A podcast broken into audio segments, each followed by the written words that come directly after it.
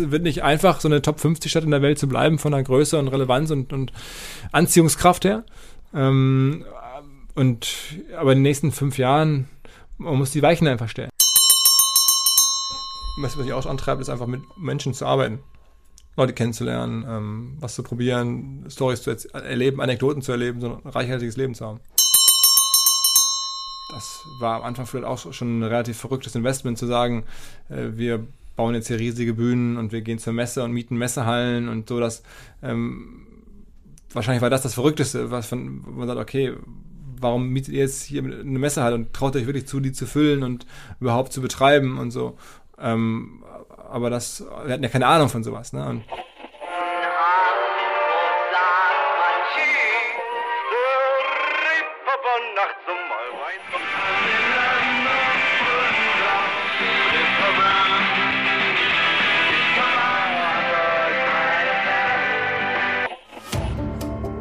Gute Leute. Das Hamburg-Gespräch mit Lars Meier. Jetzt. Heute ist bei mir zu Gast Philipp Westermeier. Moin, moin. Moin, Lars. Du bist geboren in Essen, Internetunternehmer, Gründer und Geschäftsführer der Online-Marketing Rockstars sowie Veranstalter des OMR-Festivals, Aufsichtsratsmitglied bei Eventim, erfolgreicher Podcaster und Vater von drei Kindern. Was trieb dich außer deinem Studium nach Hamburg? Ich fand Hamburg schon immer sehr spannend. Also ich glaube, das ist generell so, wenn man aus dem Ruhrgebiet kommt, aber bei mir war das so, aus Essen kommt, da ist Hamburg schon so eine deutsche Sehnsuchtsstadt, weil man immer sagt, das ist super schön und die Essener empfinden Essen zum Teil zu Unrecht als nicht so schön, ähm, zum Teil auch sicherlich im Vergleich zu Hamburg zu als zu Recht, aber ähm, das ist so ein Urlaubsort, da fährt man hin, Städtereise, die ersten, die man so macht, äh, ist Hamburg immer so das Erste, was man hört. Ne? München ist weiter weg und ähm, ja, Hamburg ist dann so ein, weiß ich nicht, äh, ja, schon Sehnsuchtsort ist vielleicht ein bisschen hochgegriffen, aber schon, äh, wo man viel drüber sprach. Und deswegen war ich neugierig und war dann auch immer, wenn wir im Urlaub mal auf dem Bauernhof gefahren sind, nach Schleswig-Holstein, sind wir durch Hamburg durchgefahren, Elbtunnel, und dann sah man so Hagenbecks Tierpark von der Autobahn aus, das Schild und die Kräne und da war die große Stadt und so war ich schon echt dann immer auch so Fan ein bisschen und ähm, richtig hingetrieben hat mich aber dann tatsächlich am Ende das Studium. Also ich hätte auch so vielleicht versucht, hier einen Job zu finden oder zu, überlegt, nach Hamburg zu gehen, weil ich es ähm, attraktiv klingend fand, wie gerade beschrieben. Aber das Studium war der Ausschlag. Wofür stand denn Hamburg für dich? Also für mich war, als ich in Niedersachsen aufgewachsen bin, war Hamburg für mich immer Stadt des Rock'n'Roll. Also ich bin hier manchmal hergefahren, um Vinylplatten zu kaufen, aber mehr Berührung hatte ich mit Hamburg gar nicht. Doch, es war für mich also auch musikmäßig eher Hip-Hop. Ja, mhm. Nicht mehr, es war dann so die ganze erste Hip-Hop-Welle, Beginner und so, äh, Deichkind, das war alles äh, hier Hamburg-zentristisch äh, in der Wahrnehmung. Ähm, und dann war das aber auch so Verleger, die großen Verleger, ne? ich wusste damals auch schon als Student oder so, hier die großen Zeitungen, Spiegel, die Bildzeitung damals noch, ähm, kommt alles aus Hamburg, also die Medien, dann gab es ja noch mit Premiere, äh, also es war eine Medienstadt, es war diese Kreativ, die ganzen Agenturen, man konnte schon so ein bisschen von den Kreativagenturen hören, die dann hier irgendwie so diese ganzen verrückten Werber waren hier, also es hat für mich schon sehr viel so kulturelles Flair auch.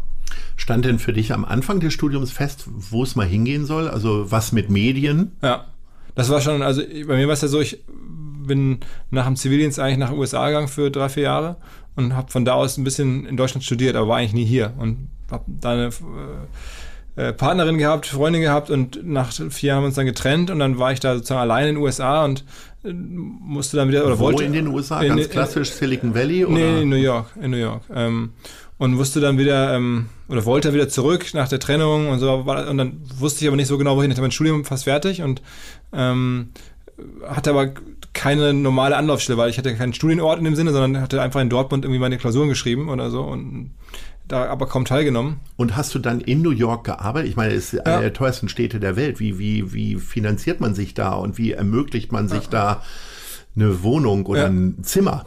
Also ähm, es ging, fing schon so los, ich bin da hingegangen, da habe ich in Deutschland noch Zivildienst gemacht und zwar habe ich einen Zivildienst gemacht, individuelle Schwerstbehindertenbetreuung mhm. und da habe ich dann ähm, eine Woche im Monat gearbeitet, rund um die Uhr bei einer Patientin gewohnt, äh, die nachts und tags immer betreut, alles gemacht und dann hatte ich drei Wochen frei. Und dann machst du das mit mehreren Zivis gemeinsam und dann ist aber davon einer krank geworden. Das, das Intervall war dann kaputt, das heißt, ich musste dann irgendwie eine Woche arbeiten, ein paar Tage frei, wieder arbeiten Damit war dann mein Zivildienst ähm, innerhalb Früher von äh, sechs Monaten vorbei, statt in, in 13. Und ich hatte dann aber das ganze Geld für 13 Monate bekommen oder hatte das noch zu bekommen. Und das war dann mein Start. Dann heißt, ich hatte eigentlich fertig gearbeitet, ähm, bekam aber noch Geld und dann hatte ich diese Beziehung und dann bin ich nach USA und habe dann da angefangen ja, zu jobben. Äh, da kann man ja auf dem damals ersten Visum, was ich hatte, konnte man nicht arbeiten. Ähm, und dann habe ich halt gejobbt, ne, was man da so macht. Ähm, und dann Was ich hast du denn dann so gemacht? Äh, Gastronomie ja, oder? das, äh, am Anfang Gastro. Ähm, und dann nachher aber auch mich da so in Praktika reingearbeitet, die auch bezahlt waren. Ich habe dann äh, und dann auch ver- verlängert wurden in so Werkstudententätigkeiten. Bei Hugo Boss war ich, bei der Hypo Vereinsbank war ich. Ähm, auch in verschiedenen, äh, also äh, du gehst ja am Anfang dahin und gehst irgendwie zu einem Restaurant und sagst irgendwie, can I work? Ja? So, also das ist, da ist, das ist jetzt nicht, also das war auch sehr, sehr eingeschränkt. Also wir hatten da beide gemeinsam ein Zimmer. Also in einem Studentenwohnheim haben wir uns ein Zimmer geteilt. Also, also so eine Küche war Da war die Liebe groß. da war die Liebe groß, tatsächlich, ja. Und dann haben wir irgendwann eine, eine kleine Wohnung gehabt, als sie dann auch einen guten Job hatte. Und sie hat auch immer mehr verdient als ich, weil ich habe teilweise Wasser aufgefüllt in Restaurants und sie hat gekellnert. Und das Kellner ist, ist einfach gerade als Frau in New York als Kellnerin, konnte man damals in dem Niveau echt gut verdienen. Und dann bist du wieder zurück. Da bin ich jetzt, dann hatte Dann ich. rief das Ende des Studiums sozusagen. Ja, meines, meines, ich habe ja BWL studiert, so als, äh, und dann ähm, hatte ich aber ähm, kennengelernt über die Diplomarbeit einen Professor, der dann hier nach Hamburg gewechselt ist, um die Hamburg Media School ähm, mit aufzubauen und zu gründen quasi. Hier in Hamburg. Also Teil der Uni Hamburg, gefördert von vielen Medienunternehmen, ist ja die Hamburg Media Da School. bist du ja immer noch der Vorzeigestudent sozusagen Äh, ja. und den ja immer noch verbunden. Also Ich bin immer verbunden, mittlerweile gibt es viele Vorzeigestudenten, aber ich war dann im ersten Jahrgang damals ähm, und der Armin Rott hatte mich überredet. Er sagte, Mensch, du hast doch deine Diplomarbeit geschrieben über, über Zeitschriften und so, du bist ja Medien interessiert, ich gehe jetzt hier explizit zu einer, zu einer Medienschule, ähm, willst du da nicht noch einen Master machen? Und dann hatte ich halt wirklich da äh, nicht viel geplant, hatte überlegt, in den USA irgendwie noch zu studieren, einen Master zu machen oder erstmal zu arbeiten. Und dann war so ein bisschen so diese ganze Berliner Welle ging langsam los. Man überlegte nach Berlin zu gehen vielleicht, aber es war nicht so greifbar für mich. Und dann kam der Armin und den mo- mochte ich sehr und schätzte den damals schon sehr. Und ähm, dann hat er mir das ans Herz gelegt. Mit der Hamburg Media School bin ich hier hin, habe mich hier beworben und dann ähm, ging das los. Dann habe ich hier so ein Arbeitsstipendium gehabt ähm, und dann bin ich nach Hamburg gezogen, auch hier wieder eine kleine Wohnung, aber dann alleine und dann war auch meine erste Anlaufstelle, war dann hier so die ganzen anderen Studenten. Das war eine kleine Gruppe, 14 Leute nur in dem ersten Jahrgang und ja, dann habe ich das zwei Jahre gemacht. Mit wie vielen dieser 14 Leute hast du heute noch Kontakt? Also ein, zwei davon sind mit meine engsten Freunde. Ähm, einer ist mein Geschäftspartner bis heute. Ähm, das hat mich wahnsinnig schon geprägt, diese, diese Zeit. Mit Armin bin ich befreundet, also dem Professor Rott, ja. Ähm, und wir sehen uns auch mit ähm, vielen noch ein, zwei Mal im Jahr so. Also das ist schon, hat für mich sehr gut funktioniert, muss man sagen. Also sowohl beruflich als auch privat. Kommen wir mal direkt zurück nach Hamburg äh, zu unserer ersten Rubrik, nämlich die Hamburg-Lieblinge. Unsere Schnellfragerunde. Welches typische Hamburger Gericht isst du am liebsten? Ich kenne gar nicht so viele typische Hamburger Gerichte, aber ich esse ähm, Lapskaus nicht ungern. Äh, deswegen kann man das hier. Also ich finde es. Spalten sich ja die Geister. Ich Ne? weiß, aber ich finde ich achte äh, tatsächlich immer so ein bisschen, es muss einigermaßen gesund sein und so, aber es ist ja meistens auch mit Ja. rote Beete und so. Gibt es einen Laden, wo du da hingehst für? Weil Ähm, zu Hause machst du das ja nicht, ne? Nee, nee, nee, nee, stimmt. Ist ja doch ein bisschen komplizierter, glaube ich. Nee, also ich esse es, also ehrlicherweise so, wenn ich es irgendwo mal, wenn es auf der Karte steht, dann zuletzt habe ich es gegessen, weiß ich noch ganz genau, weil wir jetzt äh, gerade im Urlaub waren in Kappeln, ähm, in einem Restaurant. Sehr schön. Ähm, welche ist deine Lieblingskneipe? Ähm, also so viele verschiedene ähm, Kneipen habe ich in den letzten Jahren gar nicht besucht, aber ich ähm, habe so, sagen wir mal, eher so Gastro als Kneipe. Also ich bin ähm, ja, echt wirklich lange nicht mehr in der Kneipe gewesen, muss man echt sagen. Und insofern ist da ein bisschen was kaputt gegangen. Ja, aber was wäre, also du kannst dich an einen Kneipenbesuch denn dunkel Ja, also ich, sag mal so, ich, ich bin jetzt total gespannt, was jetzt mein Kumpel Erkan, der hat jetzt das ehemalige Mandalay hier in der Schanze übernommen, ähm, was er daraus macht. Äh, Das wird sicherlich ein Ort, wo ich häufiger hingehen werde. Welches ist dein Lieblingsgeschäft? Ähm, also hier, ich bin ja genau wie du in der Schanze ansässig und deswegen äh, laufe ich viel in der Schanze rum und ähm, äh, da gibt es irgendwie Mono Concept Store, wo man so Klamotten kaufen kann, gibt es den Beastin Store, wo man Klamotten kaufen kann. Also wenn du jetzt Klamotten meinst, dann sind das so hier die, die Schanzenläden. Ansonsten ähm, in der Innenstadt gehe ich ab und zu zu Closed. Welcher ist dein Lieblingsimbiss? Ähm, also heute ist ja mittlerweile ist ja alles ein Imbiss. Jedes Restaurant ist ja mittlerweile Jeder. Bäcker. Ja, aber ich bin ähm, äh, vor allen Dingen großer Fan von asiatischer Küche und ähm, gehe total gerne. Ähm, das ist jetzt kein Imbiss in dem Sinne, aber es ist eigentlich ist es eher ein Restaurant auch. Aber am Hauptbahnhof gibt es so einen Chinesen und zwar nicht ähm, das Dim Sum Haus, was die meisten immer denken, auf der Nordseite, sondern auf der Südseite, auf der Seite, wo auch die Mönckebergstraße ist, gibt es den äh, Shudu. Ja. Ähm, das sieht aus wie so ein, sagen wir mal, Chinese am Hauptbahnhof, touristischer. Würde man jetzt nicht das ganz große Gourmet-Essen erwarten. Ist es vielleicht auch nicht, aber es ist vor allen Dingen authentisch chinesisch. Man kann eine chinesische Karte anfordern. Ist ein Familienbetrieb. Da gehe ich extrem gern hin. Da hole ich mir auch extrem gerne was zu mitnehmen, so imbissmäßig. Das äh, ist für mich jetzt gemeinsam vielleicht mit dem Mann war auf dem Auch Kiez gut. So der beste Chinese in Hamburg. Ja.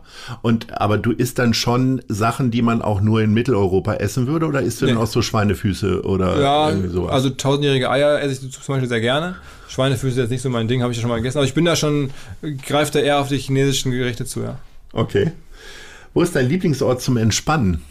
Ähm, ich bin ein großer Amateursport-Fan. Ähm, also nicht vom, also selber machen, äh, gehe ich nur vielleicht nur joggen oder, oder sowas. Das würde ich jetzt nicht als Amateursport bezeichnen, sondern äh, wirklich gucken. Also Hockey gucken, ähm, auch Fußball in unteren Ligen gucken. Mittlerweile, gut, die Towers sind Profis, aber auch Basketball gucken. Ähm, äh, so natürlich dann auch äh, Pauli und HSV ist ja auch kein Amateursport, aber Ja, so, manchmal kommt es einem so vor. aber also, also so, sowohl auf der Hockeyanlage als auch irgendwo in der Basketballhalle oder so, äh, da bin ich total gerne. So am Wochenende, auch wenn ich jetzt gar nicht so selber diesen Sport lange ausgeübt habe, aber das macht mir total Spaß, hier in Hamburg Amateursport gucken zu gehen mit Freunden und, ähm, Und dann ganz bewusst Amateursport, weil man da spontan hingehen kann, nichts ausverkauft ist. Ja, ja. Was für ein Fußballverein, wo gehst du dann so hin? Also ich bin ja gerne in Altona. Ja, zum Beispiel, da bin ich auch ab und zu. Ähm, aber manchmal ist es auch so wirklich, dass ich äh, hier in der Schanze ähm, einfach samstags im Büro zu tun habe oder sonntags und dann sp- spielen die da, also SC Sternschanze oder so. Ja.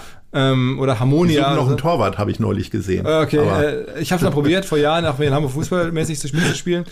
Ähm, nee, und dann, spielen die da, dann setze ich mich dazu und gucke mir das an und dann frage ich, wie steht's denn gerade? Und dann gucke ich mir dann in der Halbzeit an oder so. Also das, oder halt get- jetzt, ähm, ich war auch schon, weiß nicht, bei ähm, Barmbek, Uhlenhorst oder bei ähm, DFB-Pokalspielen, also von Hamburger Mannschaften in, in den verschiedenen, in Eimsbüttel im Stadion, ähm, dann in dem Viktoria-Stadion, also so, das finde ich super. Aber auch die Hockeyanlagen, also wirklich, auch Hockey ist ja ein Hamburger Ding so. Ich ähm, gehe dann. Ja, aber ich bin, da bin ich ja auch bei diesen äh, Clubs, die 20 Mal deutscher Meister geworden sind und so und die ja tatsächlich äh, Weltmeister, Olympiasieger und so Ja. weiter stellen, immer erschrocken darüber, wie wenig Zuschauer dann am Ende Ja. da sind, weil ich auch mal so eine Hockeywelle hatte, wo ich dann regelmäßig äh, tatsächlich zum Club an der Alster oder äh, oben in Hummelsbüttel Ja. dann zum Hockey gegangen bin.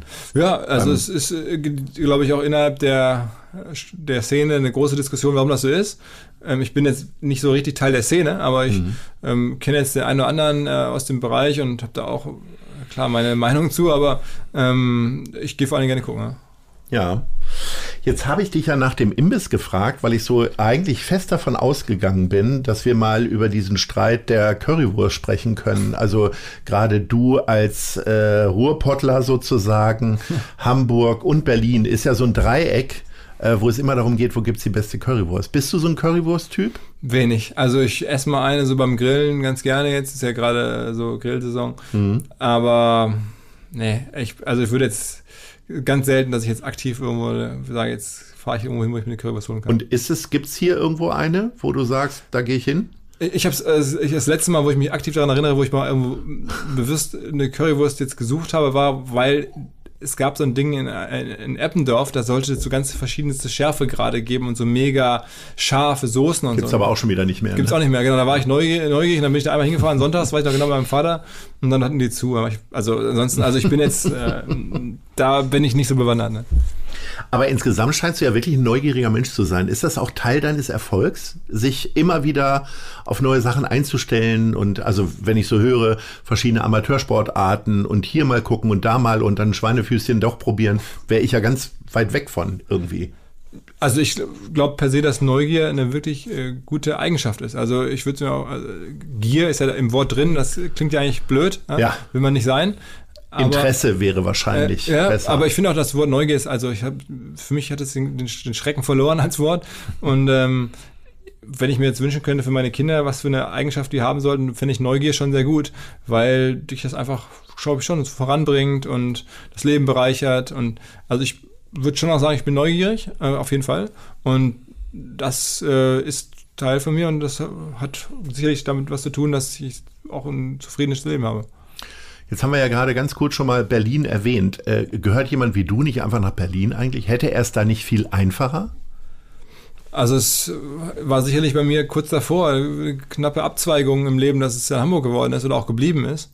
Ähm, ich hätte, also wahrscheinlich, wenn ich mein Leben zehnmal leben würde, ähm, mit den ersten 20 Jahren oder so, dann wäre wahrscheinlich fünf oder sechs weitere Verläufe dann von 20 bis jetzt heute 42, wären wahrscheinlich in Berlin äh, abgelaufen. Aber so hat es der Zufall so gewollt und ich bin auch hier in Hamburg super happy und ich kann auch alles hier machen. Bin aber auch, die Distanz ist ja klein. Ich meine, ab und zu fahre ich einfach mal rüber. Also, wirklich alle paar Tage oder Wochen fahre ich mal rüber. Ne? Bist du dann so ein spontaner Bucher, so wie ich? Ich, ich finde es ja immer total spießig zu reservieren. Also jetzt in der Corona-Zeit habe ich auch gelernt, mal drei Tage vorher eine Karte zu kaufen. Was bist du für ein Bahnfahrer? Äh, also reservieren tue ich eigentlich nicht. Ich, äh, man kann ja mit der Bahn-App fünf Minuten vorher kaufen in der, ja, App. Finde ich super. Äh, also, das, also, nee, jetzt Tickets reservieren, das für die Strecke, dann, also ich habe auch schon mal auf dem Boden gesessen oder so, aber. Äh. Da du eh immer Jeans trägst, ist das ja auch nicht so schlimm. Ne? ja, genau. Hast du einen Anzug? Ähm, Glaube ich, keinen aktiven mehr. Ich hatte mal früher viele. Ich hatte ja mal, war ja mal zwei Jahre lang äh, bei, bei Bruno und Ja, da genau. gehört das ja zur Uniform. Damals dazu, war das so. Äh, da ja. hatte ich irgendwie nach, nach, dem, nach dem Studium, dann nach dem Master, äh, war ich ja da ein Assistent vom damaligen Chef. Also schon, das war damals sehr prestigereich, war ich super stolz. Und das war aber auch eine Zeit, wo da noch mit Kaffeefrau und ähm, Firmenjet, Fahrern und all den. Und dann gab es so ein Vorstandscasino, ne, wo man dann von extra ja, Kellnern nochmal ganz gab's leckeres auch. Essen auf sehr großen Tellern mit sehr wenig kleinen Portionen serviert bekommen hat. Ja, ich durfte das zweimal genießen. Also das war auf jeden Fall eine super Zeit. Ähm, und mit meinem damaligen Chef bin ich bis heute auch befreundet, würde ich sagen. Habe ich viel zu verdanken. Ähm, und ich habe damals mir dann drei Anzüge gekauft oder so bei H&M und äh, die dann auch äh, ausgetragen. Ja. ähm, du hast vorhin gesagt, hier in Hamburg bist du glücklich. Was macht dich denn im Beruflichen hier in Hamburg so glücklich? Also wo sagst du, das läuft hier richtig gut? Gibt es hier genügend Förderung? Oder gibt es hier genügend Toleranz und Offenheit der Digitalszene gegenüber? Also so denke ich gar nicht drüber nach, sondern ich gucke auf, auf unsere Firma und die wächst und gedeiht und ich habe die, Lage, hab die Chance, irgendwie damit den ganzen Leuten was aufzubauen und es macht mir wahnsinnig viel Spaß auch zu sehen, dass sich die äh, Kolleginnen und Kollegen entwickeln können äh, und das ist möglich. Also dass es einfach wächst und dass ich jetzt jemanden zum Geschäftsführer ähm, quasi machen kann oder jemanden befördern kann, dass jemand bei uns dann selber auch ein Team führen kann, ähm, dass das immer auf mehr breiteren Beinen steht und einfach die, die, die, die OMR-Kiste insgesamt nach vorne kommt. Ähm, das ist hier möglich und klar gibt es hierfür auch eine Anerkennung in Hamburg, das ist auch, äh, schätze ich sehr. Ähm, aber ich vergleiche es gar nicht so oder frage mich, macht mich jetzt das Umfeld glücklich, sondern ich sehe, das Entscheidende ist ja, dass die Firma wirtschaftlich läuft. Das ja, das, ohne das wird alles schwierig, aber es, das ist der Fall und ähm, ja, alles andere kommt danach. Wie würdest du denn den wenigen, die nicht wissen, was OMR ist, ähm, eure Firmenbereiche erklären in kurzen Sätzen? Also von außen betrachtet macht ihr hier einmal im Jahr richtig Bambule, dann ist das ganze Messegelände voll mit jungen Leuten mit Rucksäcken und Sneakern, äh, die äh, sehr laute Musik hören und ganz in die Tiefe des Internets vordringen. Äh, auch die Art und Weise dieser Messe ist ja sehr ungewöhnlich gewesen, zumindest für Leute, die jetzt, äh, ich sag mal, wie ich mit der Hannover Messe aufgewachsen sind. Ähm, das ist ja jetzt weggefallen und offensichtlich funktioniert die Firma trotzdem. Also was macht ihr denn jetzt alles? Also wir sehen uns, es ist so ein bisschen das moderne Wort, äh, als Plattform.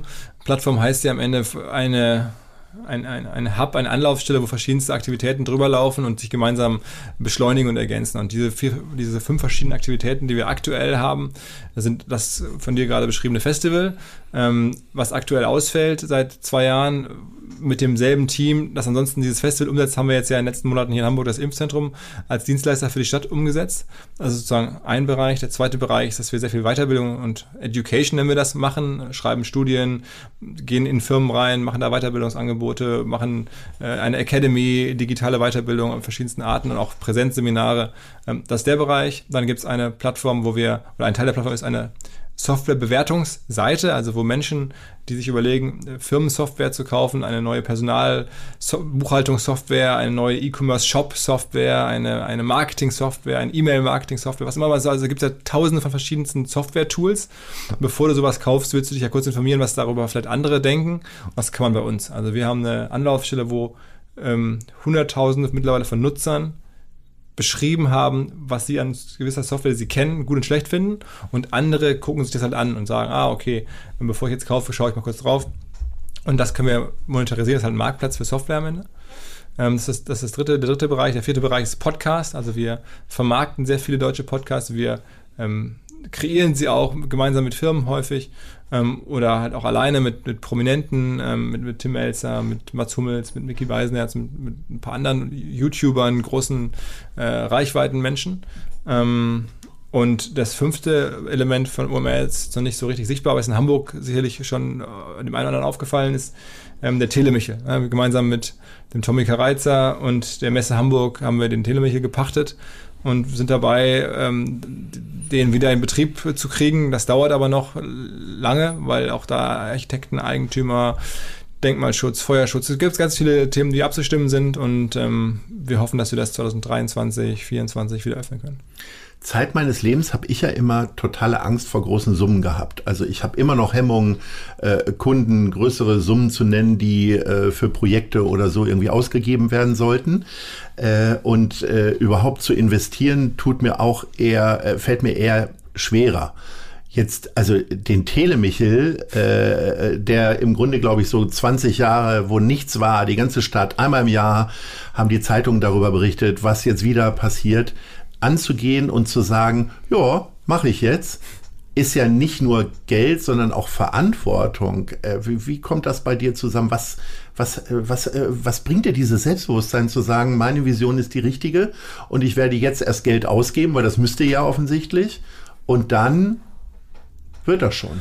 Also man muss jetzt konkret zum Telemichel sagen, dass da ja auch erstmal sehr viel öffentliches Geld ausgegeben wird, ne, bevor wir da überhaupt äh, eingreifen können. Äh, das war die ganzen Jahre lang nicht so. Das hätte jeder Pächter erstmal wirklich 20, 30, 40 Millionen investieren müssen. Und deswegen hat es auch nie einen gegeben, ähm, weil das so jetzt kommt da sehr viel Geld von, von, aus öffentlichen Quellen rein. Und die Idee war dann ja von der Stadt oder von der Telekom auch für diese Instandsetzungsphase, die danach kommt, ähm, einen Pächter zu suchen. Und ähm, darauf haben, haben wir uns dann beworben. Ähm, zu dritt, wohlgemerkt. Und da würde ich sagen, klar, gehen wir da auch ins Risiko und, und, und müssen dann noch auch weiter investieren aber jetzt nicht mit Summen äh, im Bereich von, von 10, 20 Millionen. Und ähm, bei den... Also die hohen Summen fangen bei mir schon bei 50.000 Euro an Investitionen. Äh, ja, also klar, wenn man, ich habe mich auch jetzt über die Jahre ein bisschen äh, vorgearbeitet, das war bei mir genauso. Und dann habe ich aber die erste Firma verkauft und gesehen, wie es geht. Dann hatte ich schon ein bisschen Geld auch persönlich darüber verdient.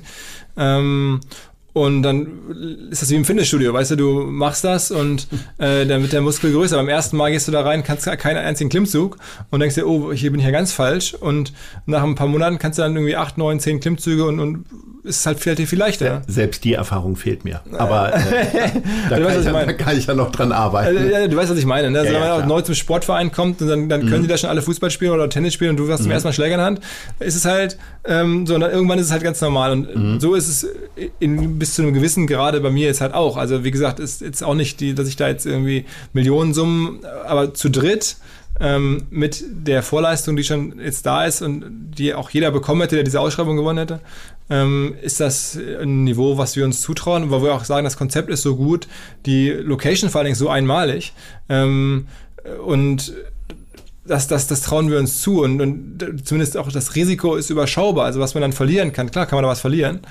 Ähm, aber das würde jetzt, glaube ich, weder die Messe noch den Tommy noch uns komplett dann für alle Zeiten ausnocken. Dann sieht man das und dann hat man auch Möglichkeiten natürlich da, das auch wieder sein zu lassen, wenn sich das so abzeichnen sollte. Aber aktuell sind wir da voll optimistisch. Mhm.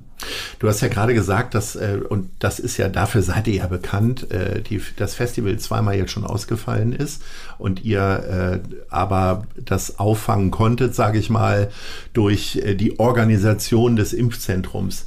Ähm, ich sag mal, du hast gesagt, ihr seid einigermaßen gut durchgekommen und habt das erhalten.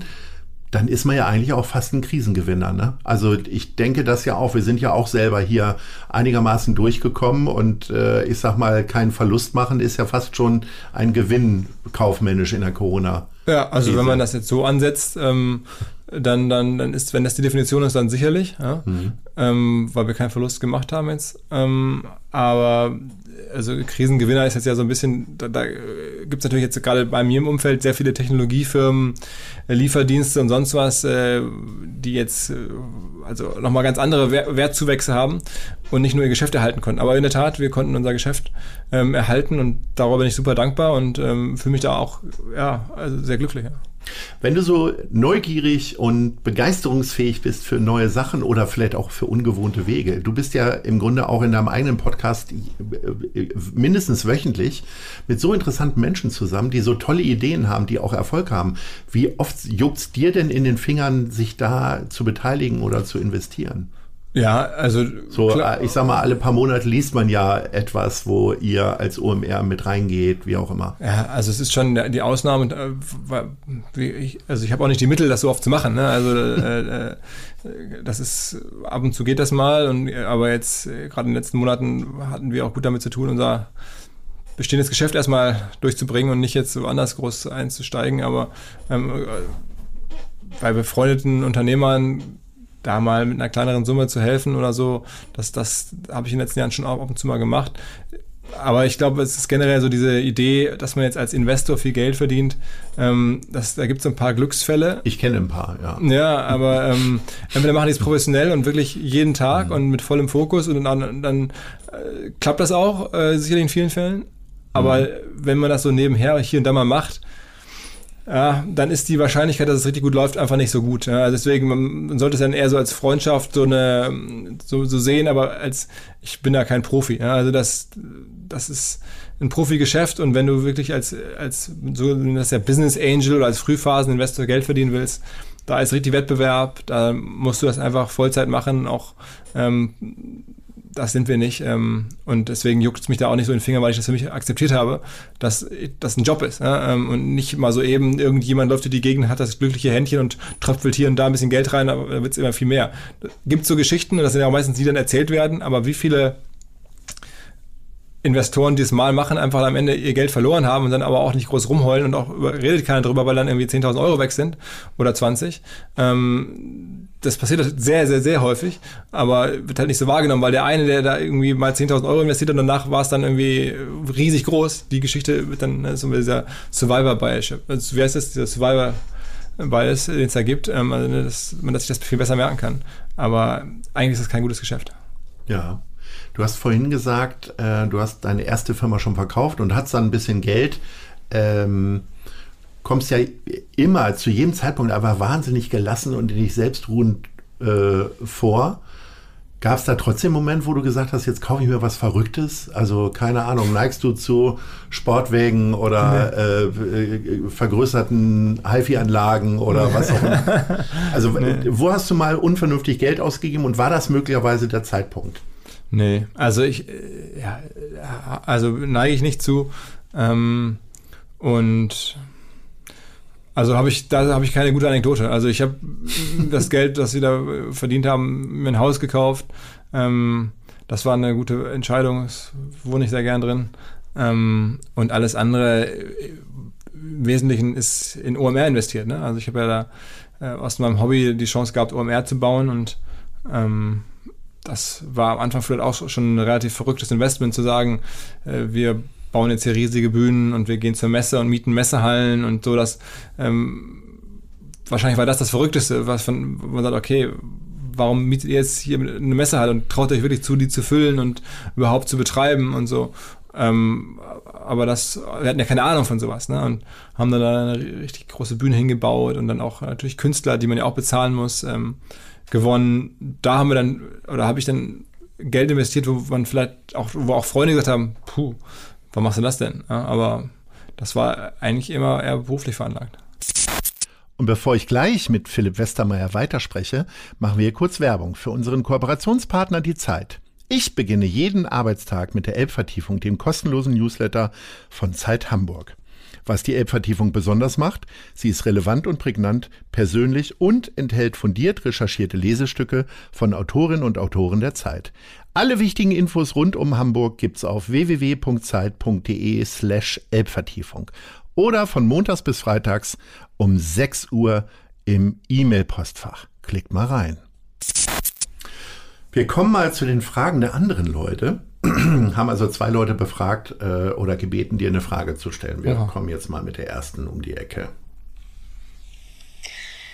Hi Philipp, hier spricht Bio und ich würde gerne von dir wissen, was war das erste Album, das du jemals gekauft hast?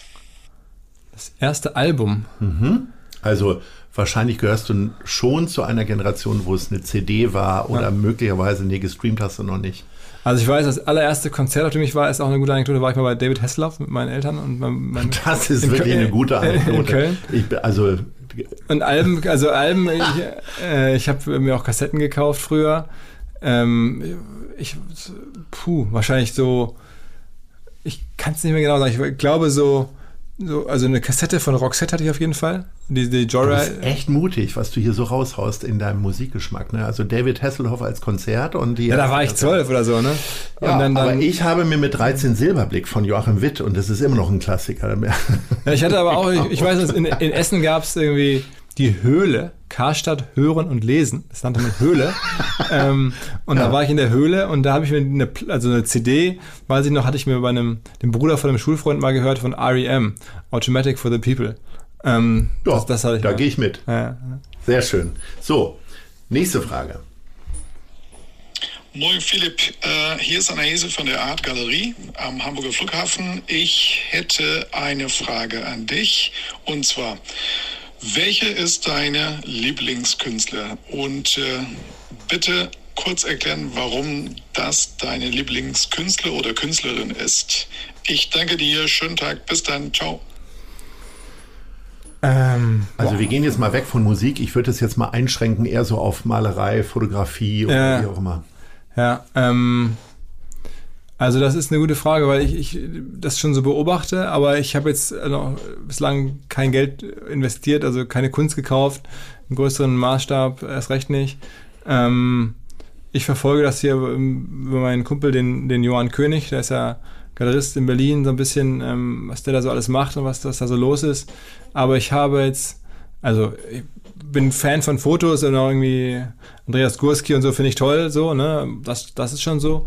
Aber so als Lieblings, also vielleicht kann man den jetzt nennen, so weil ich, wenn ich mir das jetzt leisten könnte und der, so ein Foto von so jemandem fände ich schon cool so, aber habe ich jetzt nicht. Insofern muss man dazu sagen.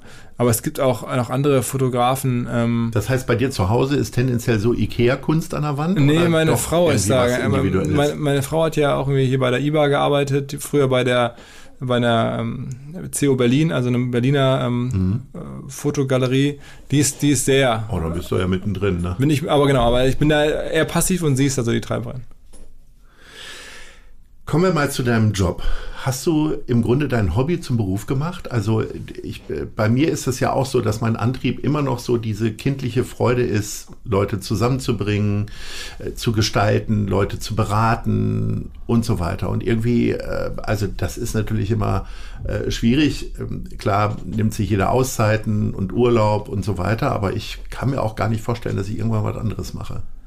Ja, also es ist schon, also im großen Teil ist es so. Also jetzt natürlich mit den äh, Impfzentrum oder sowas äh, äh, Sachen, das war jetzt auch schon sehr viel Job. Ne? Wo, wo hast du denn den Mut hergenommen zu sagen, so das machen wir? Weil das hat ja, ich sag mal, das hat ja sehr viel, äh, also während die OMR ja auch für was Wildes stehen und Ausgelassenheit und so, die ja auch perfekt organisiert ist, auch in einer Größenordnung, wo man sagt, Respekt, wie viele Leute da so durchgeschleust werden und keinem fällt irgendwas auf den Kopf oder, sondern im Gegenteil, sie kriegen eine ganze Menge in den Kopf rein. Äh, aber ein Impfzentrum ist ja ganz was anderes. Das muss ja fast, ich sag mal, militärisch genau ja, geplant werden. Ja, also ich meine, äh, ich habe vor allen Dingen den Glauben an unser Team. Wir haben ja in einem Team äh, mittlerweile auch Leute, die über lange Jahre das Wacken-Festival mitorganisiert haben in der Logistik, haben wir bei uns das mit ins Team reingenommen. Ähm, also ich weiß ja, was wir selber schon auch bewegt haben. Ähm, insofern war, glaube ich, klar, dass da jetzt äh, niemand unterwegs ist, der jetzt genau darauf gewartet hatte und das schon ewig lange Impfzentren macht. Das gab ja niemanden. Also alle hätten es neu lernen müssen. Und deswegen hatte ich das Gefühl, da gibt's jetzt nicht den einen, dem man besser den Vortritt lässt, weil der es genau kann. So. Und das ist das eine. Und die andere Sache, da muss man ganz klar sagen, ähm, der, der Walter Plassmann von der Kassenärztlichen Vereinigung ähm, hat uns das zugetraut. Und das ist ja schon auch äh, ein äh, glaube, das ist. Äh und er hat ja sehr schöne Loblieder auch auf euch gesungen, auch im, im Verlauf der ganzen Organisation. Also sagen wir die Zusammenarbeit mit allen, ne? mit, der, mit der Stadt, ähm, auch mit ähm, Alanta, also den äh, weiteren Dienstleistern, die am Hilfszentrum geholfen haben. ist ja auch eine Firma, die ähm, hier in Hamburg durchaus äh, unter der Lupe ist. Ähm, hat super funktioniert. Also da schätze ich sehr die Macher und die ganze, das ganze Teamwork. Und ja, da haben wir dann am Ende unseren Teil beigetragen und das. Äh, ist das dann aber ein Impuls, der von dir ausgeht? Oder kommt naja, das so klar, auch aus dem Team, dass du sagst, mal, wollen wir nicht mal ein Impfzentrum organisieren? Ich habe da eine Ausschreibung gesehen, oder? Ja, also das äh, am Ende muss ja einer entscheiden bei uns. Äh, aber ja. auch da, wir haben es natürlich im Team besprochen äh, mit den Leuten und dann haben wir uns das ja gefragt und auch mit, den, mit, der, mit der Stadt diskutiert und ähm, die Gespräche waren so, dass, dass wir, wir dann einfach auch jetzt nicht äh, das Gefühl hatten, man traut uns das nicht zu, sondern es war eine sehr, sehr positive Atmosphäre. Wir machen das jetzt, wir kriegen das schon gemeinsam hin. Und so ist es dann auch gekommen. Es war auch dieser Spirit, hey, wir, irgendwie werden wir es hinbekommen. Und ähm, unsere Firma funktioniert sehr gut mit diesem Spirit. Also vieles, äh, was wir machen, ist ja auch erstmalig gewesen bei OMR auch. Aber wir machen jetzt eine Messehallen voll, mehrere Messehallen voll. Ähm, da tritt jetzt gleich irgendwie ein Weltstar auf wir kriegen das schon irgendwie hin. Und mit diesem selben Spirit, ähm, auch mit dem Messeturm oder mit dem Telemichel, der war halt auch da, der war bei allen da. Auch da muss man wirklich sagen, auch ähm, man meint es ja von außen vielleicht manchmal gar nicht, eine Stadt oder eine, auch eine, eine Behörde kann so drauf sein ähm, und ist so drauf gewesen. Und hat gesagt, komm, wir müssen das jetzt hier gemeinsam hinbekommen, lass uns zusammenraufen. Und äh, das war sensationeller Spirit. Bis heute ja, ist das irgendwie von allen Beteiligten, ähm, ist das einfach äh, auch von der, von der gemeinsamen Stimmung und so getragen. Mein Antrieb, etwas Neues zu machen, ist ganz häufig so ein bisschen die Langeweile bei etwas, was ich dann gefühlt zu einer Perfektion getrieben habe. Also wenn etwas funktioniert, dann neige ich eher dazu zu sagen, so, das können jetzt die anderen weitermachen oder wie auch immer. Ist das bei dir auch ein bisschen so, dass du einfach auch immer die Augen offen hältst, gerade mit so einem sehr gut funktionierenden Team? Also ja, nicht aus Langeweile, aber einfach aus Neugier. Wie gesagt, haben wir gerade schon drüber gesprochen. Also mhm. eher, dass ich gucke, was so möglich ist. Man darf es auch nicht übertreiben. Ne? Ich glaube, so die Kunst ist ja auch jetzt nicht alles zu machen, was irgendwie ginge und, und das irgendwie äh, auszuwählen. Das auch äh, meine Kolleginnen und Kollegen, die dann auch kommen und sagen, ey, das ist echt ein bisschen viel oder das passt jetzt gerade nicht. Ähm, aber ich glaube, ja, der, die Neugier, ich wäre wär nicht gut darin, jetzt jahrelang gar nichts zu machen, ne? ähm, sondern man will schon auch was erleben. Was, mich auch antreibt, ist einfach mit Menschen zu arbeiten. Leute kennenzulernen, ähm, was zu probieren, Stories zu erleben, Anekdoten zu erleben, so ein reichhaltiges Leben zu haben. Du triffst ja unglaublich viele interessante internationale Menschen, also nicht nur auf dem Festival, sondern im Podcast oder natürlich auch so im normalen beruflichen Alltag. Äh, gibt es da Personen, die dich irgendwie nachhaltig verändert haben, einfach auch nur durch äh, Gespräche, Ansichten, wie auch immer, die dich inspiriert haben? Gibt es da Nicht, möglicherweise auch Hamburgerinnen und Hamburger? Also ich, äh, also ich kann das jetzt so eins zu eins nicht sagen, aber ich habe natürlich jetzt in dem Bereich, in dem ich tätig bin, ähm, immer wieder Leute, die mir gute Tipps gegeben haben und, und denen ich mich gut orientieren konnte. Und das ist sicherlich jetzt ähm, mein, erster Chef damals, ne, der, der, der Bernd Kunrun, der damals Chef von Gruner und Jahr war und dann auch Bertelsmann Vorstand und ähm, heute verschiedene ähm, ja, auch Aufsichtsämter macht und so, dem, dem ich äh, bis heute sehr gut klarkomme und immer gute Tipps bekommen habe. Ich finde ähm, auch jetzt bei, bei Eventim äh, den, den Klaus Schulenberg zu erleben, äh, der ein Wahnsinnsunternehmen aufgebaut hat, äh, Milliardenkonzern, ist natürlich schon sehr beeindruckend und sehr auch irgendwo inspirierend, das zu sehen ähm, und auch zu hören, wie er so, so drüber nachdenkt. Ähm, im, aber auch so als, als Person, so, so was so ein äh, Jeremy Vermatt, er ist ja auch äh, Hamburger sozusagen, ähm, da aus dieser Agentur gemacht hat und wie der so selber als Person agiert hat, bis heute jetzt sich gerade als Künstler neu erfindet, ähm, äh, einfach lebt. Oh, schon, das ist schon alles irgendwo, finde ich, schon alles so inspirierend. So in diesem ganzen, das ist ja äh, natürlich auch alles Le Leute, den ich jetzt irgendwie in der Nähe habe von der Branche her. Ähm, aber ja, ich glaube, viel mehr ähm, fällt mir da gar, gar nicht ein. Kommen wir mal zu Wissenswerten. Und jetzt kommst du, kommst du, also äh, ein bisschen Wissenswertes über Hamburg. Äh, die erste Frage oder das, den ersten Fakt haben wir mit die Turmuhr vom Michel ist die größte in Deutschland. Allein der große Zeiger hat eine Länge von knapp fünf Metern. Wann warst du das letzte Mal in der Kirche? Ich war auf dem Michel vor ein paar Wochen drauf mit meiner war ich noch nie. Es Echt? fehlt mir tatsächlich immer so. Die, genau das Wirklich? ist die Sehenswürdigkeit, wo ich zumindest noch nicht oben drauf war. Nee, war ich mehrfach schon drauf. Also mit meinem, mein- mit allen Kindern einzeln sozusagen und immer. Ja, gut, ähm, jetzt bin ich, kannst mich noch adoptieren, dann. ja, gehen wir jetzt Geh noch ich hoch. mit dir da Können auch wir gerne machen. äh, also ist äh, übrigens, ich habe so ein bisschen Höhenangst. ähm, und, Und dann machst du den Telemichel. ja, ja, das ist, das ist tatsächlich weniger problematisch als der Michel, weil beim Michel, da geht man so hoch und da gibt es so Stellen, wo das so ähm, Treppenstufen sind, durch die man so ein bisschen durchgucken kann, weil das so, so Gitter sind. Ja. Ähm, und dann guckt man da so runter und dann hat man viel mehr das Gefühl für die Höhe beim, beim Aufstieg, beim Abstieg, als beim Tele, äh, als beim Telemichel, weil da fährt man ja im Aufzug hoch, ist man oben, dann ist das ja so oben so ein geschlossener Bereich. Auch geiler Blick, aber man hat weniger das Gefühl für die Höhe. Wie oft fährst du da jetzt so zum Telemichel hin und kneifst dich? Einfach, dass du sagst. Äh, man kann ja aktuell nicht viel machen da und Ja. deswegen, ich bin vielleicht jetzt aktuell alle paar Monate da mal aus beruflichen Gründen um, aber eigentlich selten. Eigentlich mit nicht. so einem Bauhelm auf. Nee, nee, weil irgendwas, nee, nee. Ich weiß, ich war auch in meinem ganzen Leben vielleicht auch erst irgendwie jetzt zehnmal da oder so. Also so ist auch nicht, dass ich, es ist jetzt sehr viel Planung und mh, da ist ja ne- noch Hast du den denn damals in Betrieb erlebt? Bist du da Nee, mal oben nee, gewesen? nee, ich habe da tatsächlich mal Kaffee und Kuchen genossen. Ja, höre ich von vielen, die das mitbekommen haben, die mir das erzählen. Mhm. Aber ich ähm, habe es nie erlebt, ne? So, dann wir schweifen ab. Die Alster ist ein Nebenfluss der Elbe und hat eine Länge von circa 56 Kilometern. Wo verbringst du lieber deine Freizeit? An der Elbe oder an der Alster? Mittlerweile an der Elbe. Es war früher anders, ähm, aber mittlerweile bin ich ähm, an der Elbe, finde ich es interessanter. Gibt es Also- da so eine bestimmte Stelle, wo du gerne hingehst? Bei mir ist es der Altonaer Balkon, finde ich einfach, weil man da die Kräne auch noch hört, die so rumsurren von gegenüber. Also ich finde es tatsächlich mittlerweile, also was man übrigens wirklich sagen muss, dieser ganze Bereich Dove Elbe und so, da unten, ähm, äh, im, auch im Hafen, dann da, da sozusagen eher in dem östlichen Teil von Hamburg, das ist schon auch cool, da gibt es richtig gute Stellen. Ähm, und wahrscheinlich sind das die besten, würde ich aktuell sagen, weil ich sie auch nicht so häufig erlebe.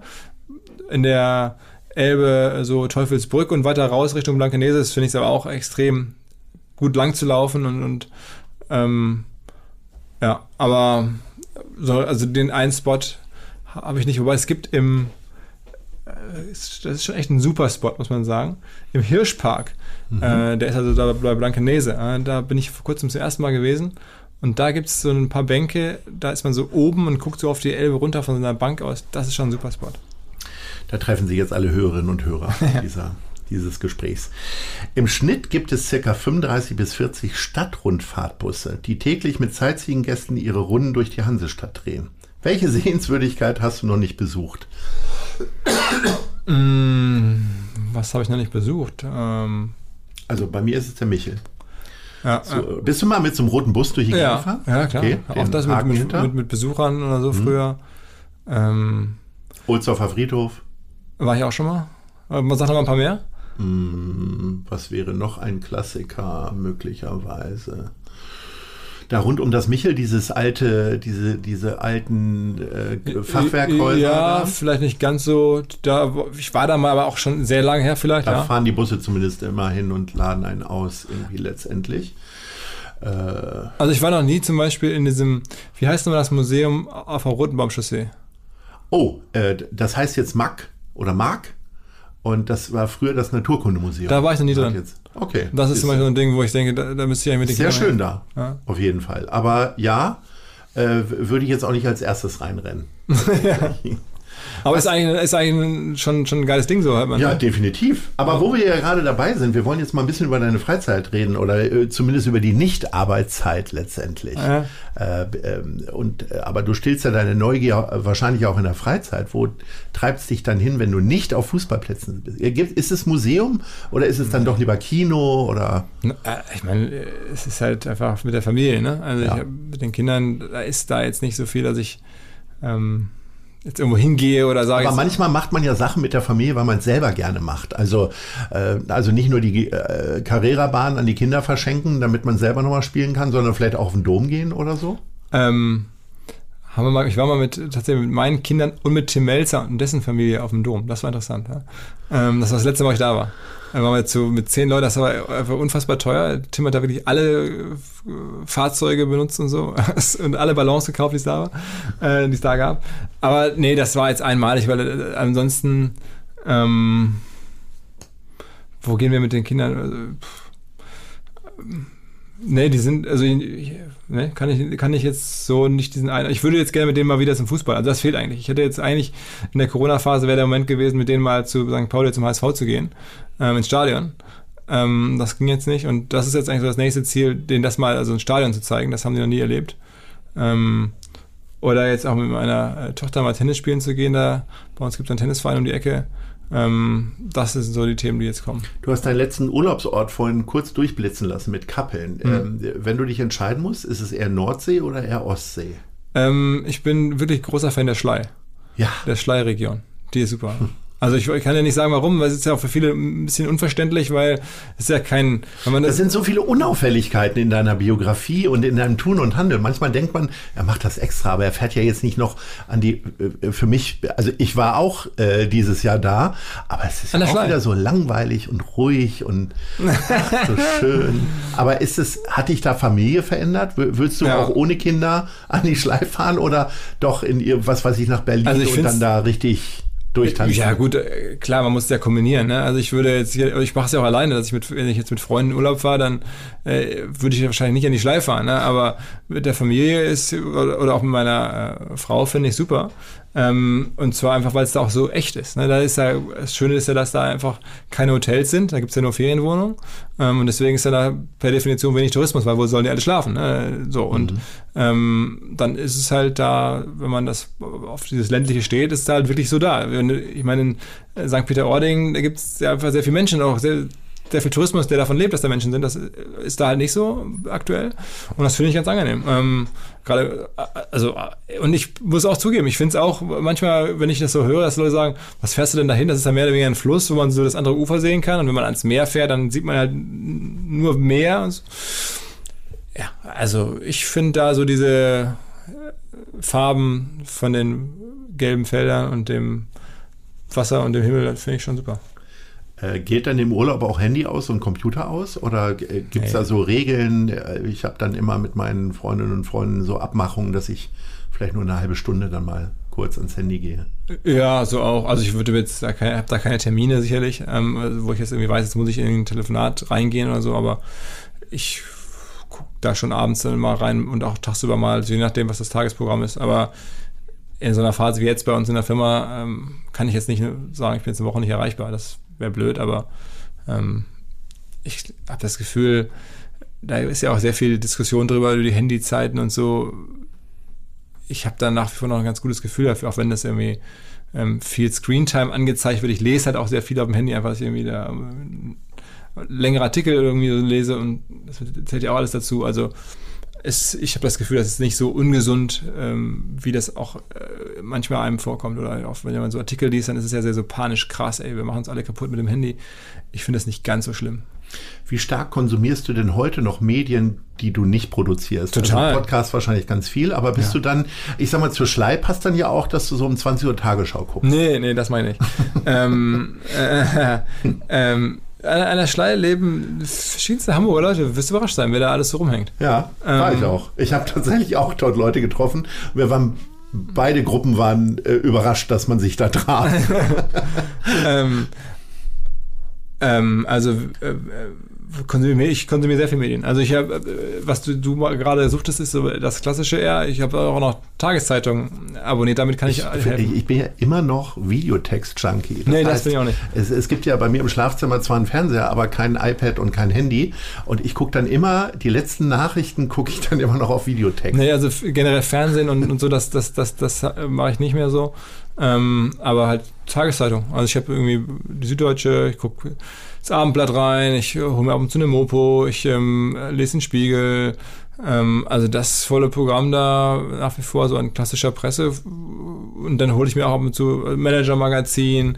Ähm, irgendwie, als wir in der Schlei waren, habe ich mir den Schleiboten geholt, weil ich es cool fand, immer zu lesen von der Regel. Ja, wirklich. Ich mir, äh, den, äh, so, ne, gibt es einen Schleiboten, dann kaufe ich mir einen, am, am Kiosk oder beim Bäcker einen Schleiboten. Also, why not? Ähm, und das, das ist schon, finde ich, ganz authentisch und ganz cool. Ansonsten lese ich natürlich viel am Handy und, und gucke auch viel am Handy.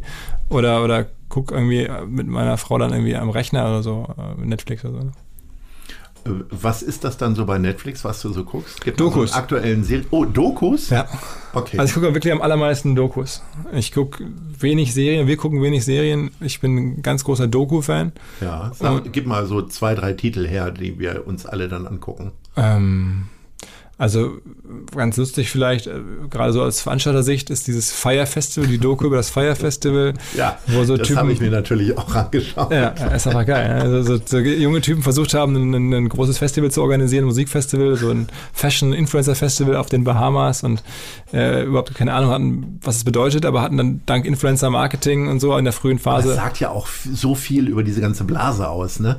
So Influencer-Marketing. Ich sehe das ja immer noch mal ein bisschen kritischer. Du verdienst zum Teil ja Geld damit. Aber das war, ist ja Wahnsinn, wie die sich da haben alle reinreiten lassen ins Chaos. Äh, ja, ist lustig, ne? Aber ist, ich finde es, äh, also es ist eine coole Doku. Ähm, aber also ich, was habe ich zuletzt geguckt? Ich habe irgendwie über Paris Hilton. Man kann auch in der ZDF-Mediathek, finde ich, ähm, gute Dokus gucken, über so unternehmer -Doku. Ich habe irgendwie die Doku über die Ottos auch noch was gelernt. Das ist eine halbe Stunde von dem ZDF. Ist ein bisschen vielleicht biederer gemacht als Netflix, so, aber ähm, auch interessant. Also da. Und am Ende bist du dann ja auch äh, Doku-Filmproduzent ja, ja, so gewesen. Letztes Jahr oder ja. wann war das? Ähm, letztes Jahr haben wir die, die, Doku gemacht über das Leben von Thomas Middelhoff. Ja. Ähm, also wir haben die produziert, in Auftrag gegeben. Da gibt es eine super Produktionszimmer, eine Redaktion, ein Team. Ähm, die das mit uns gemeinsam gemacht haben. Und das war etwas, was du dir so in Kappeln überlegt hast und dann.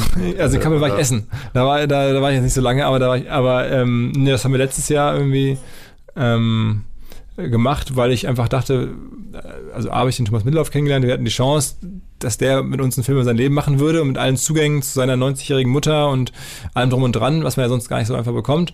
Ähm, ich fand die Geschichte spannend mit dem Auf und Ab äh, und für unsere Szene so der große Digitalinvestor damals mit Bertelsmann. Ähm, also da waren viele Sachen dran, die ich spannend fand. Ähm, und Gefängnis, alles, was zugehört. Und dann hab, dachte ich mir auch außerdem, sind Dokus in der Produktion schon recht teuer, aber sind ja vergleichsweise zu fiktionalen Sachen günstiger. Da konnte man das irgendwie leisten und dachte, es gibt unserer Marke eine Sichtbarkeit in der Zeit, wo wir halt kein Festival machen können, wo niemand so richtig was Großes, Besonderes von uns hört, wie das ja sonst immer so ist, wo wir einmal im Jahr äh, doch sehr viele Augen in der Branche auf uns ziehen. Hatten wir ja so nicht, jetzt seit längerem nicht. Und da dachte ich, so eine Doku könnte das in der Szene äh, liefern. Und dann mittlerweile haben das bei YouTube weiß nicht, 600.000, 700.000 Menschen geguckt. Ähm, kostet auch nichts, kann sich jeder angucken. Äh, und das glaube ich. Das hast du einfach mal so zur Verfügung gestellt. Genau, als, als äh, um die Marke OMR ähm, mhm. präsent zu machen. Das lohnt sich ja auch für uns über Umwege. Ne? Dann stoßen da vielleicht Leute drauf und sagen, okay, was machen denn die da und was ist denn OMR? Und dann kaufen die vielleicht bei uns einen, einen Online-Kurs oder, oder demnächst ein Ticket oder buchen eine Schulung oder sowas. Philipp, wir sind schon am Ende. Ich könnte jetzt noch stundenlang plauschen, äh, aber äh, wir kommen zu den letzten beiden Fragen, die wir allen immer stellen. Wo siehst du dich in fünf Jahren? Ich glaube, ich mache mehr oder weniger das, was ich heute auch mache. Ja, vielleicht ist es dann das große, große OMR-Puzzlespiel. Äh, der Baukasten ist vielleicht ein bisschen gewachsen. Vielleicht mussten wir was auch wieder abbauen, neu dazu bauen. Und ich werde wahrscheinlich weiter an dem Ding puzzeln. Du wirst ja jetzt keine Geschäftsgeheimnisse ausplaudern, aber äh, gibt es einen Bereich, wo du dir vorstellen könntest, etwas zu machen? Also vielleicht noch weitere Dokus, ja, vielleicht mal einen Fiction-Film oder. Mhm. Also wir, wir ähm, kommen dieses Jahr wieder mit der nächsten Doku raus. Wir machen eine pro Jahr. Ah. Ähm, und äh, dieses Jahr wird es um äh, die Geschichte von Jung von Matt gehen, also um die Agentur, so ist ja auch eine sehr schillernde Geschichte und, und was die so machen, wie die so groß geworden sind, die ganz verrückten Aktionen, das Leben der Gründer. Ähm, das kommt. Ähm, und Ansonsten, ich habe ein Buch geschrieben, das kommt im September raus, mhm. ähm, in, in, richtig in Buchhandel, also kein Fachbuch, sondern so über Digital-Business, so für, für jedermann zum Einstieg. Warum, wie, wie warum, heißt das dann? Äh, digital unplugged. Mhm. Und so die, die Fragen, von denen ich glaube, dass die viele einfach interessieren, die jetzt auch gar nicht so die Nerds sind. Also nach dem Motto, du hast ja beim Reinkommen mich auch gefragt, sag mal, was ist denn mit Gorillas los? Mhm. Äh, wie kann das sein, dass eine Firma nach ein paar Monaten äh, Milliarden wert ist, die jeden Monat 30 Millionen verbrennen? Warum macht das Sinn? Ähm, und solche Antworten, solche Themen, äh, Einstiegsthemen, einfach warum, wie geht mhm. Digitalbusiness so? Ähm, das, das ist also klarer Buchtipp auch für mich. Äh, vielleicht, ich, ich, ich bringe dir gar nichts dabei, ja. ja. Wo siehst du Hamburg in fünf Jahren? Ähm, ich, ich glaube, für so Städte, da sind ja die Zyklen gar nicht so schnell. Also das, ähm, ich glaube, Hamburg hat schon eine sehr, sehr gute Substanz und auch irgendwie Entwicklungsfelder. Also ich glaube, dass in, innerhalb der deutschen äh, Hegemonie die Rolle von Hamburg so ist, wie sie auch heute ist. Muss man auch aufpassen, ist auch nicht geschenkt. Aber eher so die Frage, was verändert sich international? Kommt da jetzt an Lissabon auf, äh, die immer wichtiger werden in verschiedenen Bereichen, die dann so auf europäische Sicht Hamburg ein bisschen den Rang ablaufen könnten? Oder da jetzt auch irgendwie, wenn Hamburg jetzt europäisch aktuell Top 10 oder Top 15 ist, Städte, da glaube ich schon, da gibt es ein paar, die da jetzt lauern. Also Lissabon wäre so ein Kandidat oder ähm, ein, zwei andere. Ähm, und dann halt natürlich weltweit kommen ja auch ganz viele Städte, die jetzt auch irgendwie, wenn da Hamburg weltweit irgendwie früher in den 90ern Top 50 Stadt war, jetzt kommen dann welche chinesischen Städte oder so, die dann das auch wieder verändern werden. Also es wird nicht einfach, so eine Top 50 Stadt in der Welt zu bleiben von der Größe und Relevanz und, und Anziehungskraft her. Ähm, und aber in den nächsten fünf Jahren, man muss die Weichen einfach stellen. Ne? Ich glaube, ich habe heute noch beim Fahrradfahren drüber nachgedacht auf dem Weg, das mit dem Fußball ja schon echt mega ärgerlich ist. Was jetzt da jetzt gerade in Paris passiert, wie krass das für Paris Unfassbar. ist. Ja. Was da jetzt irgendwie auch nochmal so an, Paris ist jetzt ja ohnehin schon eine sehr, sehr prominente Stadt und auch in den USA. Ich lese immer so amerikanische Sportseiten sehr viel. Ne? Und da ist jetzt aber gerade alles voll von Paris, weil da der Messi hinge. So. Ja, also, klar, das jetzt auch sehr, sehr viele Sondereffekte mit den ganzen äh, arabischen Investoren und so. Ja, aber so viele Trikots kann man ja nicht verkaufen. Nee, das ist genau, das ist finanziert. Das, aber, aber, für die Stadt ne, und, und solche Sachen aktuell haben wir dir gar nicht mehr. So Pauli hilft uns der HSV, klar, das ist schon noch da, und, aber es ist aktuell in der zweiten Liga und international ist es halt nicht sichtbar. Ne? Ähm, und das ist schon richtig ärgerlich. Früher war ja der HSV zumindest international eine Nummer. Ne? Und das fände ich zum Beispiel auch für so für die Wahrnehmung ist Sport, glaube ich, schon ein Thema. Siehst du ja jetzt bei Olympia, wie das am Ende Sport eine der ganz wenigen Möglichkeiten, was zu machen. Ich glaube, also mal gucken, man sieht es ja mal selber sehr kritisch und es gibt ja auch gute Entwicklungen, aber ich glaube, auch Digitalbusiness, ähm, geschenkt kriegt man es auch als Stadt am Ende nicht, aber ich weiß, dass in Hamburg auch sehr viele Leute darüber nachdenken, langfristig, wie halten wir die Stadt hier relevant und ob der richtige Weg ist, einfach nur größer zu werden, da bin ich zum Beispiel auch nicht ganz sicher. Da gibt es ja auch die Diskussion, wie schaffen wir es jetzt hier, dass demnächst hier vier Millionen Menschen oder drei Millionen Menschen leben oder sowas. Äh, ich bin gar nicht, man, vielleicht manchmal muss man ja auch so ein bisschen so ähm, gegen den Trend denken und sagen, okay, vielleicht ist es auch gar nicht das reine Wachstum, das da jetzt äh, die Stadt ausreichend differenziert. Jetzt bist du noch mal richtig in Fahrt gekommen, ja. Philipp. Du, ich habe mich wahnsinnig gefreut die ganze Zeit schon auf unser Gespräch. Ich zum, für meinen Teil bin nicht enttäuscht worden und äh, ich erfreue mich sehr daran, äh, die Gewissheit zu haben, dass wir uns häufig hier immer wieder in der Schanze treffen. Ich wünsche dir weiterhin ein glückliches Händchen, nicht nur für dich, sondern auch für Hamburg, weil du machst wirklich tolle Sachen und insofern freue ich mich, wenn unsere Hörerinnen und Hörer auch Spaß hatten in unserer kleinen Plauderei. Vielen Hamburg. Dank, vielen Dank. Danke dir, Lars. Tschüss. Ciao. Das war Gute Leute. Das Hamburg-Gespräch mit Lars Meier. Von der Gute-Leute-Fabrik, Szene Hamburg, dem Zeitverlag und 917XFM. Folgt dem Hamburg-Gespräch als Podcast auf allen bekannten Streaming-Plattformen. Und die nächste Ausgabe gibt es natürlich auch wieder hier bei 917XFM, Hamburgs Musiksender.